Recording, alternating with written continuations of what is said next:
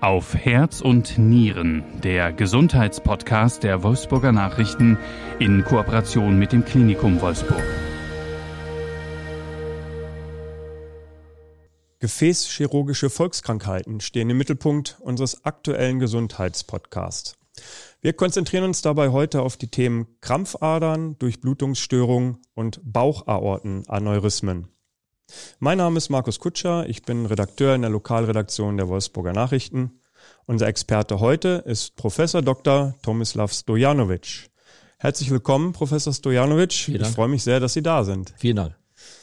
Professor Stojanovic, Sie sind 52 Jahre alt und seit 2012 bereits Chefarzt der Klinik für vaskuläre und endovaskuläre Gefäßchirurgie am Klinikum Wolfsburg. Genau. Bin ich schon mal froh, dass ich das unfallfrei aussprechen konnte. ich fange mal ganz mit einer äh, ganz einfachen Frage an, Professor Stojanovic. Was macht denn ein Gefäßchirurg eigentlich bei der Arbeit? Ja, also der Begriff Gefäßchirurg ist heutzutage mehr so zum Gefäßmediziner geworden. Früher hatte der Chirurg, was im Namensteil ja schon gegeben ist, mehr so geschnitten und Operationen durchgeführt, machen wir heute auch natürlich völlig klar. Aber das Gefäßmedizinische Feld ist viel weiter geworden, also wo konservativ, also ohne Operation mit zum Beispiel G-Training bei der, bei der äh, Arterienverschlusserkrankung oder medikamentöse Therapie bis hin dann zu Interventionen mit Drähten, Standbehandlung und auch Operationen. Das ist ein weites Feld, was der Gefäßchirurg heute abdeckt. Hm. Also ein sehr weites Spektrum. Ja. Können wir heute nicht alles behandeln, äh, dafür nee. reicht die Zeit leider mhm. nicht und äh, vielleicht treffen wir uns ja nochmal wieder und haben noch andere Themen. Ja. Wir wollen uns heute auf ähm, drei Krankheiten konzentrieren, die ich schon kurz erwähnt habe. Und das sind Krankheiten, an denen wirklich Millionen Menschen auch leiden. Deshalb sind es Volkskrankheiten und ähm, die auch ja sicherlich viele Menschen berühren wird und interessieren wird, was sie dazu zu sagen haben. Wir beginnen mal mit den Krampfadern. Wirklich eine ja. Volkskrankheit. Ähm, ich kenne auch viele ältere Menschen, die es haben. Ähm, man schätzt ungefähr jeder dritte Erwachsene ist wohl davon betroffen. Erklären Sie doch mal bitte kurz, was Krampfadern überhaupt sind und ähm, wie diese vielleicht auch entstehen können. Also Krampfadern sind tatsächlich sehr, sehr häufig, betrifft aber auch häufig äh, äh, unterschiedliche Altersstufen. Also im Alter natürlich zunehmend, aber auch sogar junge Menschen können unter Krampfaderkrankungen leiden.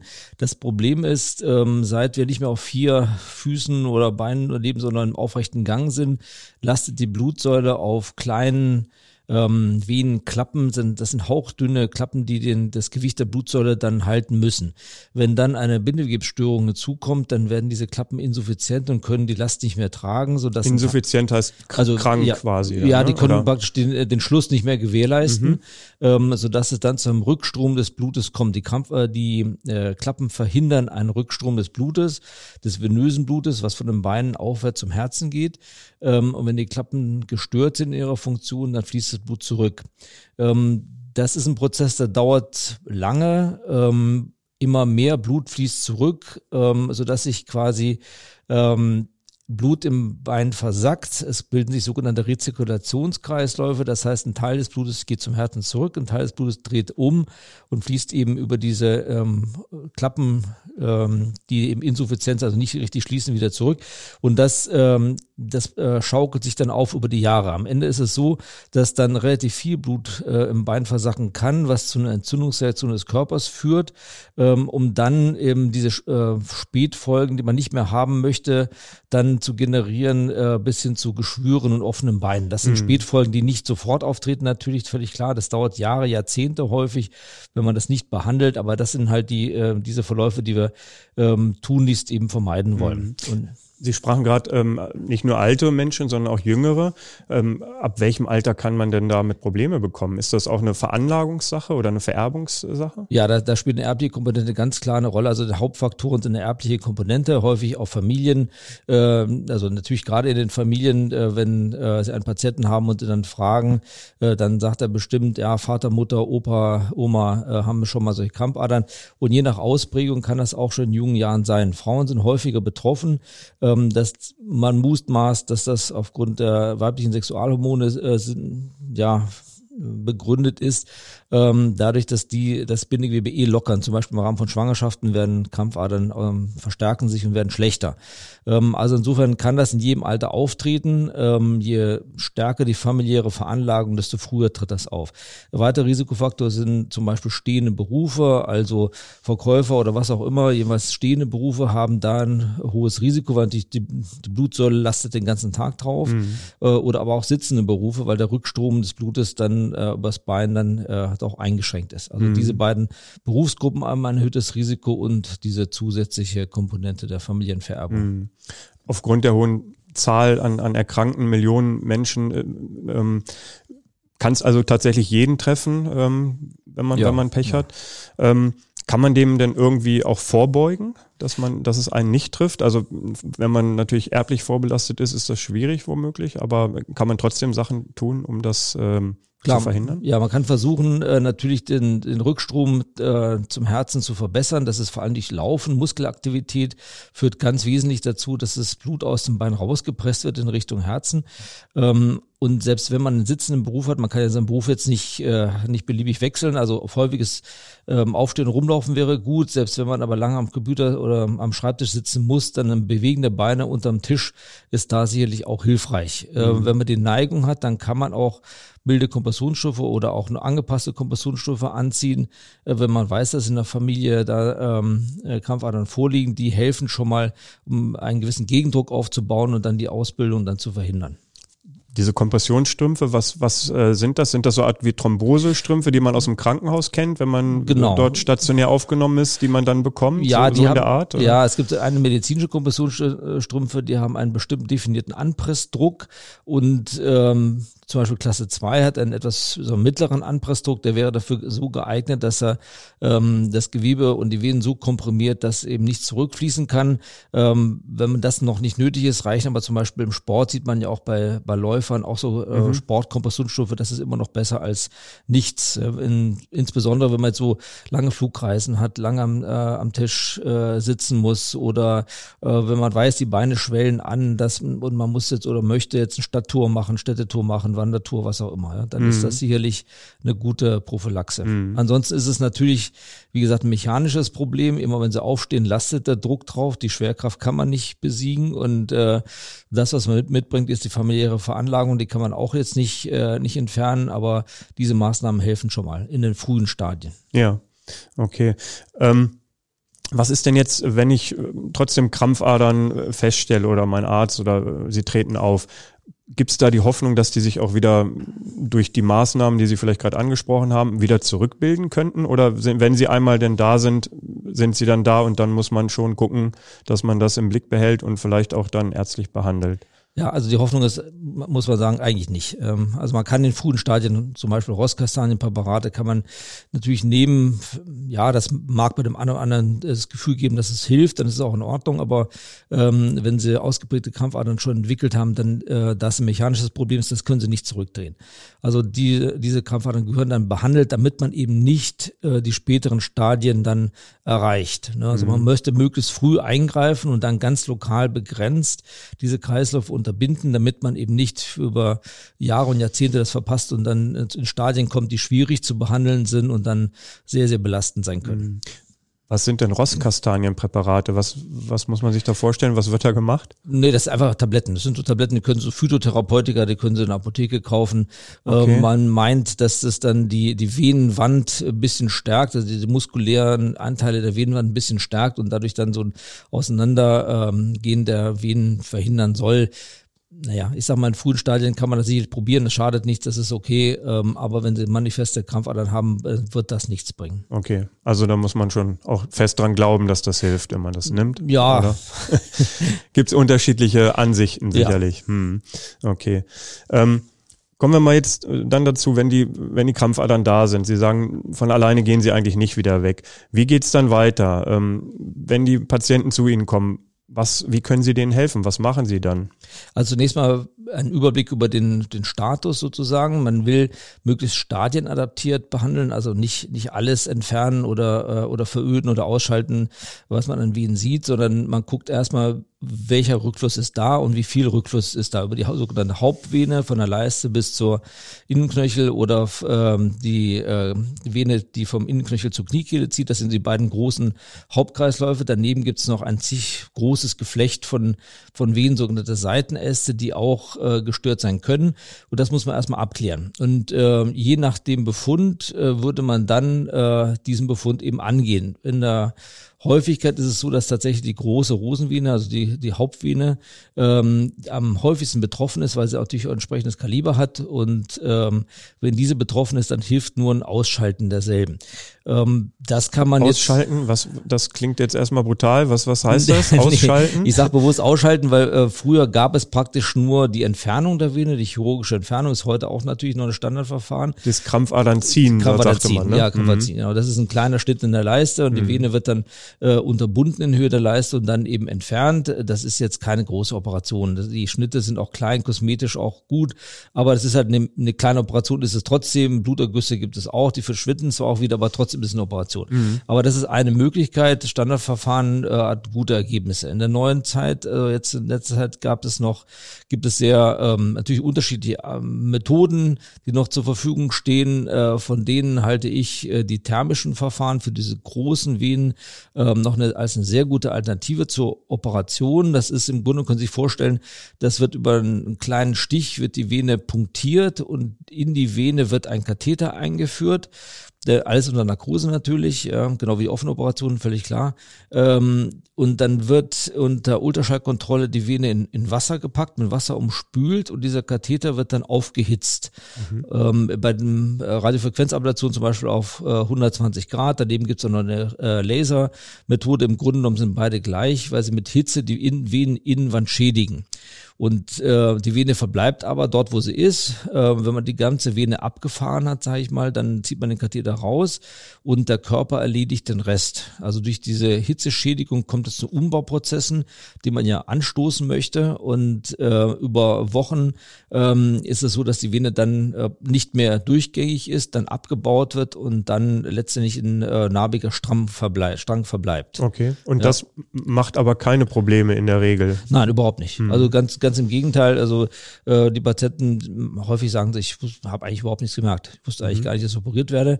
Man muss halt dem Körper eine Chance geben, äh, dass, dass, äh, dass er das eben kann. Das ist ein bisschen ein Wettlauf zwischen der Schädigung und man will, dass der Körper das äh, abbaut und verschließt. Mhm. Manchmal ist es aber tatsächlich so, dass er auch wieder heilt, äh, sondern dass, dass eben die Vene wieder eröffnet, was man in dem Fall eben nicht haben möchte. Okay. Aber äh, die Quote, die Verschlussquote ist, äh, ist ziemlich hoch. Mhm. Das ist auch ein Verfahren, was Sie häufig in Ihrer Praxis einsetzen? Ja, ja, das, äh, das setzen, setzen wir ein. Das muss man mit dem Patienten eben in, in, äh, halt besprechen. Mhm. Wer dafür geeignet ist. Also geeignet sind vor allen Dingen gerade Verläufe, wo man den Katheter gut ein- und eben zurückziehen kann.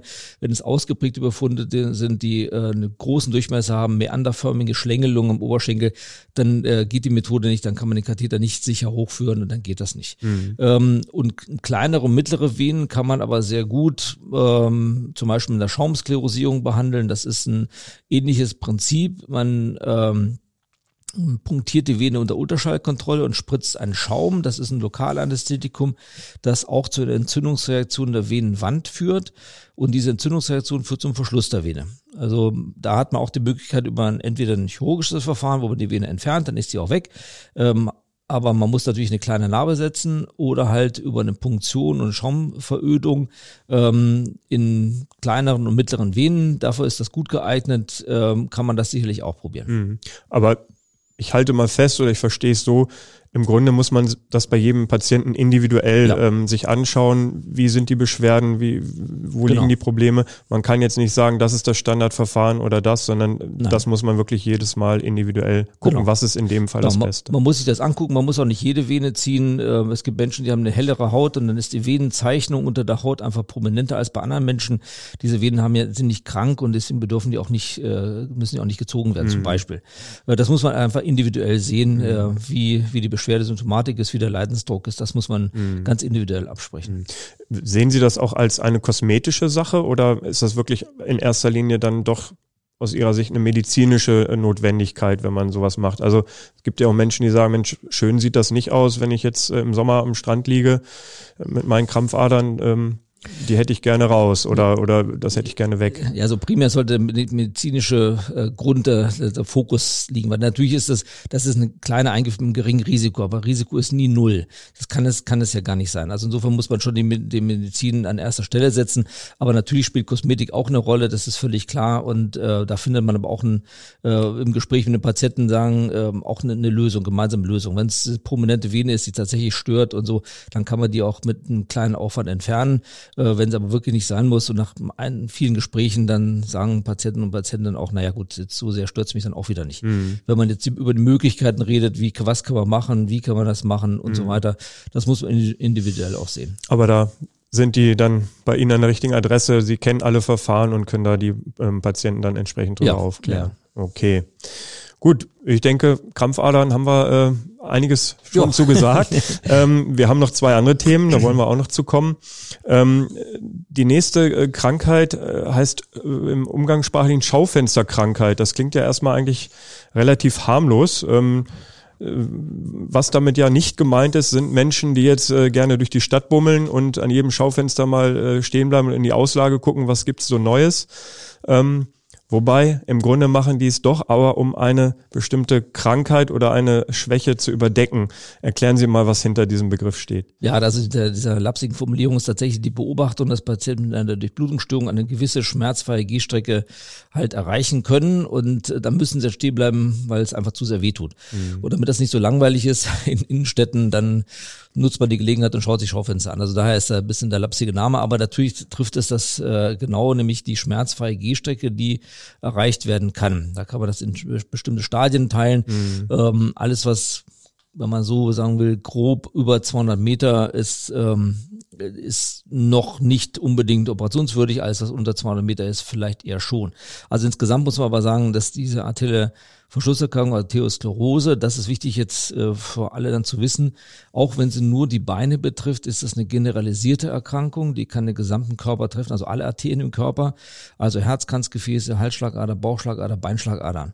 Also das ist eine generalisierte Erkrankung, die auch dann generalisiert behandelt werden sollte. Also mhm mit Medikamenten, Lebensumstellung und aber auch dann eben Interventionen beziehungsweise Operationen. Hm. Wie wichtig ist es denn, so eine Durchblutungsstörung auch frühzeitig zu erkennen, beziehungsweise dann auch wirklich zu handeln, ähm, damit es sich nicht noch verschlimmert, wenn es unbehandelt bleibt? Also da muss man sagen, das ist äh, eminent wichtig. Also das ist wirklich eminent wichtig. Wir würden uns wünschen, dass wir viele Patienten überhaupt nicht operieren müssten, ähm, wenn sie viel früher das erkannt hätten und viel früher gegengesteuert hätten. Ähm, also die kommen zu spät zu Ihnen, ganz einfach, man, ja, manche. Ja, mhm. die kommen, äh, viele Patienten kommen in einem Stadium, wo halt äh, die Gefäßveränderungen schon eingetreten sind und deswegen haben sie ja Beschwerden. Ne? Ähm, ähm, da muss man letztlich ein bisschen weiter ausgreifen. Die Hauptrisikofaktoren, denn man sagt, warum, woher kommt das? Hauptrisikofaktoren sind allererst Rauchen, hoher Blutdruck, Zucker, Übergewicht, Übercholesterinämie. Und natürlich eine familiäre Prädisposition, aber eher nicht so ausgeprägt. Also vor allen Dingen äh, und Bewegungsmangel. Also vor allen Dingen äh, Lebenseinstellung oder Umstellung, Lifestyle heißt das jetzt äh, mhm. dann jetzt im Deu äh, neudeutschen Sprachgebrauch. Also diese Lifestyle-Veränderungen ähm, sind die Hauptrisikofaktoren und wenn man die meidet oder versucht rechtzeitig dort gegenzusteuern, dann kommt man überhaupt nicht in, in, in Stadien, die ein Gefäßchirurg behandeln muss. Mhm.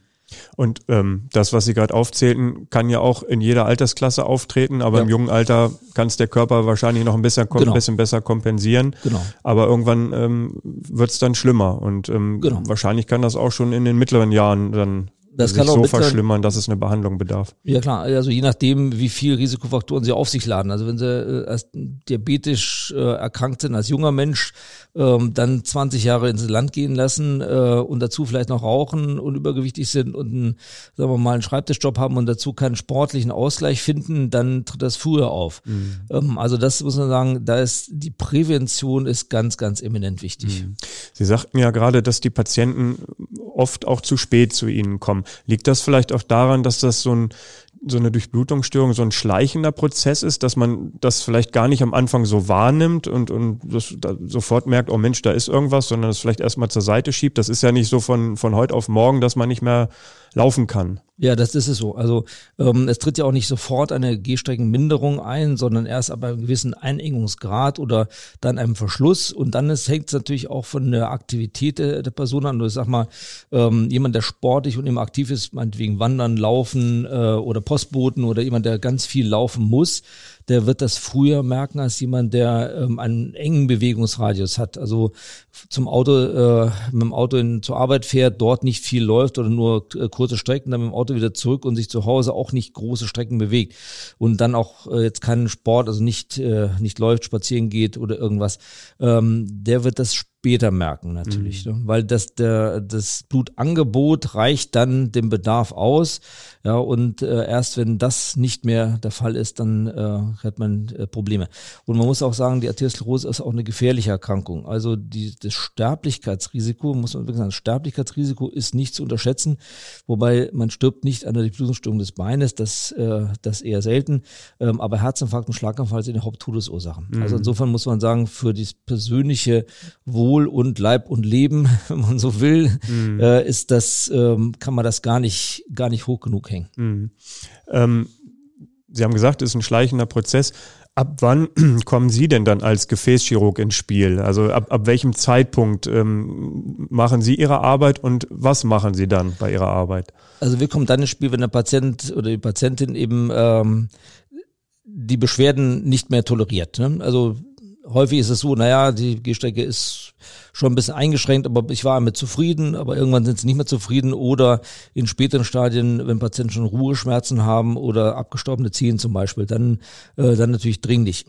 aber dann in diesem Stadium und abhängig von dem Stadium würde man dann, äh, muss man Patienten besprechen. Wir sind heutzutage in der glücklichen Lage, dass wir nicht mehr ähm, sagen können, was können wir tun. Wir können sogar sehr, sehr viel tun. Äh, da sind wir ähm, sehr, sehr breit aufgestellt, müssen aber versuchen oder versuchen immer, das individuell für den Patienten ähm, sicherste und beste rauszufiltern. Ähm, das kann sein, dass man im ersten Gespräch sagt, naja, probieren Sie erstmal bitte G-Training, hören Sie auf mit dem Rauchen, versuchen Sie Ihr Essen Gewohnheit umzustellen und laufen Sie einfach. Laufen, laufen, laufen, eine Sportgruppe oder Gefäßsportgruppe oder kaufen sich einen Hund oder was auch immer. Ähm, und wenn häufig durch konsequentes Training wird das schon besser. Mhm. Und wenn das, dann trifft man sich nach drei oder sechs Monaten und zieht zusammen äh, so ein Resümee und fragt dann, ist es besser, schlechter, gleich? Wenn es besser geworden ist, dann bleibt man dabei, muss man nichts mehr weitermachen machen, aber natürlich konsequent die Lebenseinstellungen, also gerade die Risikofaktoren kontrollieren. Und wenn es schlechter wird, dann muss man was machen. Von dem, was man machen muss, da ist, ähm, sind wir heutzutage ist eine praktisch eine Revolution. Die Methodenvielfalt ist um einiges gewachsen. Deswegen habe ich gesagt, Gefäßchirurg ist mehr Gefäßmediziner. Also wenn das Konservative ähm, ausgeschöpft ist, dann würde man erst eine Bildgebung machen und dann äh, als allererstes ähm, wenn es geht, ähm, kleine, minimalinvasive, wenig belastende Eingriffe durchführen. Das ist meistens ein Pieks an der Leiste und dann kann man mit Spezialdrähten und Ballons und Stand, mittlerweile auch kleinen Fräsmaschinen, wo man den Kalk rausfräsen kann, also kann man und, äh, sehr, sehr viel erreichen. Mhm. Und wenn das nicht funktioniert, bleibt immer noch die offene Chirurgie mit Bypassverfahren ähm, oder eine Kombination aus beiden. Also man kann sehr, sehr viel machen. Ähm, das, äh, die Belast Belastung durch die Operation ist deutlich, deutlich zurückgegangen im Vergleich zu vielen Jahren. Also mhm. heute können wir viel machen und mit einem sehr sehr, sehr wenig belastendem Eingriff für die Patienten. Hm. Das heißt, wir haben es gerade aufgezählt, die ganzen äh, Methoden, die möglich sind. Sie bieten da auch ein breites Spektrum am Klinikum Wolfsburg an. Gibt es da irgendwas, wo Sie auch an Ihre Grenzen stoßen oder ist da wirklich nahezu alles möglich auf dem Gebiet am Klinikum Wolfsburg? Also wir sind extrem gut aufgestellt, muss man sagen. Sicherlich aber von der Ausstattung zu den Top 10, 10 Prozent der Kliniken in Deutschland. Das Klinikum hat investiert in eine sogenannten Hybrid-OP. Das ist im Prinzip eine Angioeinheit, ähm, im OP unter sterilen OP-Bedingungen, sodass wir ähm, da eine hervorragende Bildgebung haben und die braucht man auch für diese Maßnahmen. Also wir können sicherlich 95, 96 Prozent aller ähm, äh, Therapien anbieten. Wo unsere Grenzen kommen, sind tatsächlich äh, Spezialerkrankungen oder sehr, sehr extrem komplexe Fälle. Ähm, die schicken wir dann weiter, aber das sind auch, äh, sag mal, diese Fälle werden auch nicht überall, sondern auch nur an zwei, drei Stellen, vielleicht in Deutschland, gut gemacht, ähm, wo sich die Kollegen dann besonders spezialisiert haben. Also an Unikliniken, die dort dann eben ihren Fokus drauf gelegt haben. Mhm. Ja. Okay. Gut, dann würde ich sagen, haben wir noch ein zweites Thema abgehandelt ja. ähm, und kommen noch zu unserem letzten Thema. Ähm, im Rahmen dieser Reihe. Und zwar ein Aneurysma der Bauchschlagader. Auch da müssen Sie erstmal kurz erklären, was ist denn ein Aneurysma und ähm, wo kann das auftreten? Wir haben es gerade, ich habe es gerade gesagt, im, im, im Bauch. Aber was ist das? Woran erkennt man das? Was ähm, passiert da? Ja, das ist so eine Erkrankung, die äh, häufig dann auch Angst belastet und auch ja, muss sagen, fast auch zu Recht. Ähm, diese Aneurysmen sind Erweiterungen der Schlagader. Die können im Prinzip überall auftreten, im Brust, der Brustschlagader, Bauchschlagader, Beinschlagader, manchmal auch im, im Gehirn. Ähm, und das Gefährliche an diesen Aneurysmen ist, dass man sie, äh, wenn sie wächst oder wenn sie wachsen, dann merkt man sie nicht. Also ähm, die wachsen über Jahre und ähm, ich sag mal, bevor der Ultraschall sehr großen Einzug in alle äh, Praxen gehalten hat, also Hausarzt, Urologe, Gynäkologe, äh, wurden die Aneurysmen entdeckt, wenn sie geplatzt sind, weil ähm, die Menschen das nicht gemerkt haben und erst wenn es geplatzt ist, haben sie es gemerkt.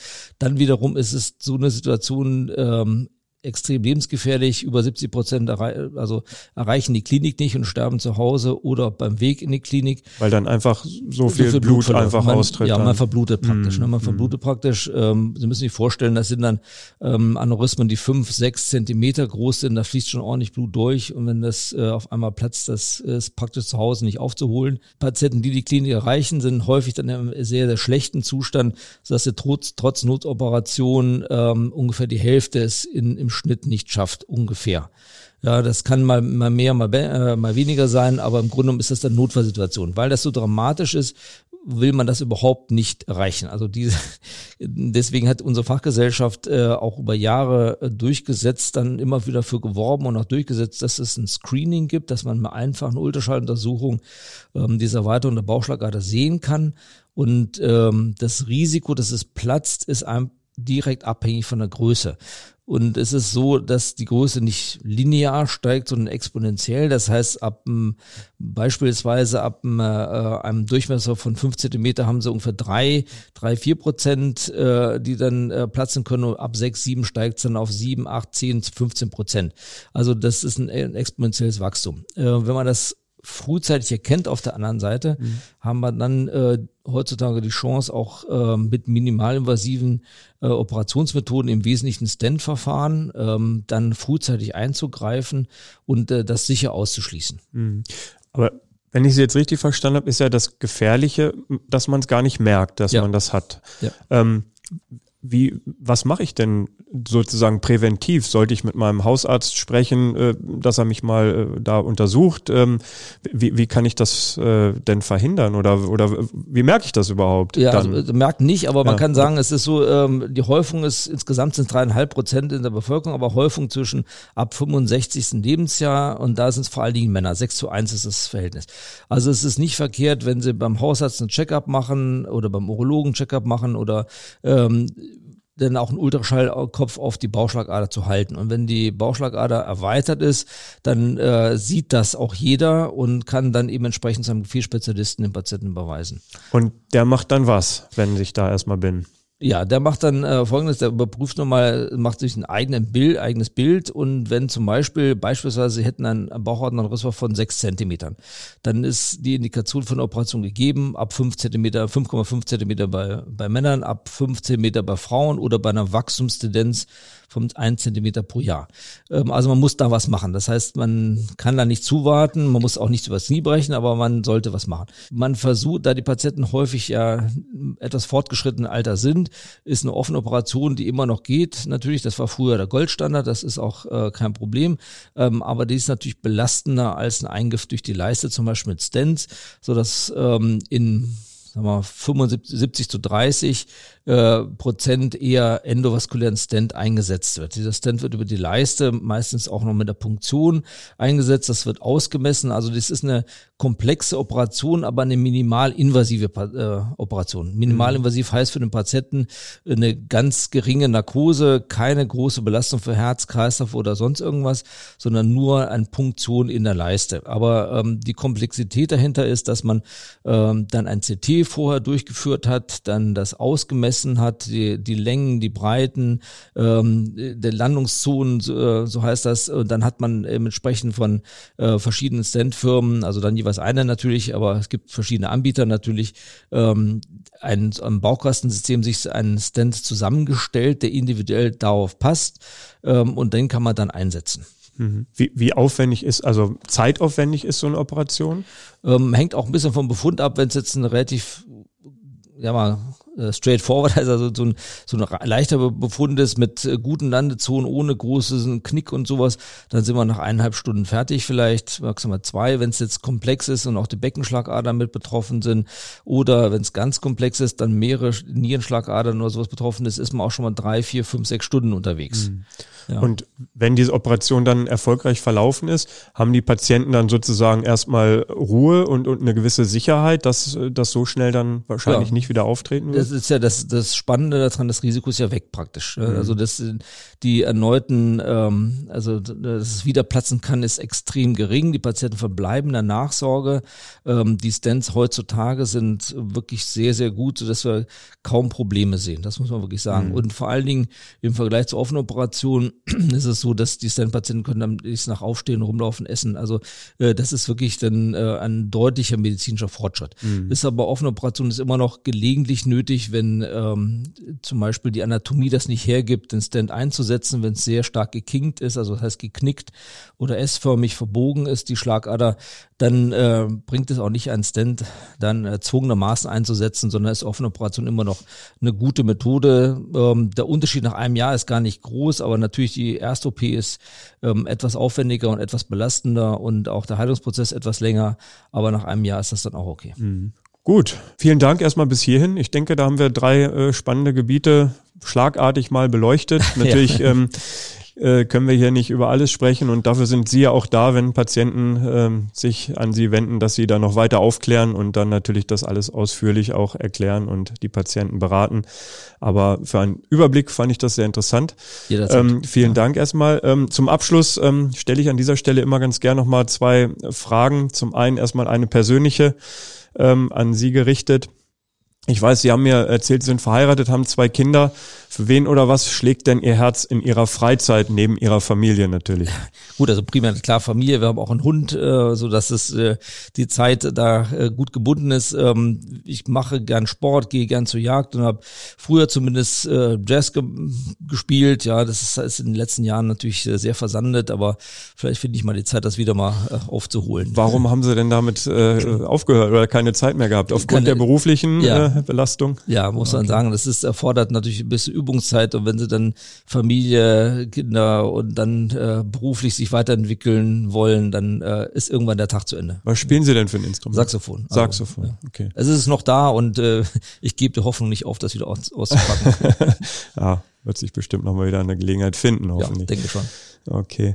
Und ähm, zum Abschluss äh, würde ich Sie nochmal bitten, einen Blick in die Glaskugel zu werfen als, als Mediziner und ähm, würde gerne wissen von Ihnen, Ihrer Meinung nach, welche Krankheit in zehn Jahren denn vielleicht besiegt sein könnte. Ja, das ist ein ganz aktuelles Thema. Also meiner Meinung nach, natürlich gibt es viele, viele Erkrankungen und so, aber ich glaube, äh, man sieht heutzutage, wie schnell eine Forschung Impfproduktion hochfahren kann. Ähm, in nicht mal einem Jahr, was früher Jahrzehnte gedauert hat. Also meiner Meinung nach, ich, also ich hoffe, dass in zehn Jahren Corona zumindest keine Rolle oder keine große Rolle mehr spielt, aber in dem Zuge auch die Forschung von Infektionserkrankungen dann auch Aufwind oder Rückenwind kriegt ähm, und man dann viele Infektionserkrankungen dann auch gleich äh, miterledigen kann. Das wäre schön, ja. Wäre schön. Professor Stojanovic, vielen Dank fürs Gespräch. Ja. Danke, dass Sie da waren. Hat viel Spaß gemacht. Ähm, Fand ich auch. Danke auch äh, fürs Zuhören und ähm, wenn Sie vielleicht auf den Geschmack gekommen sind und noch Interesse an weiteren Gesundheitsthemen haben, die finden Sie bei uns auch im Internet unter wolfsburger-nachrichten.de. Da geht es zum Beispiel auch noch um die Themen Schlaganfall, Brustkrebs, um die zentrale Notaufnahme, Herzschwäche, Galle, Allergie, also ein buntes Spektrum an Gesundheitsthemen. Vielen Dank fürs Zuhören und tschüss, bis zum nächsten Mal. Tschüss.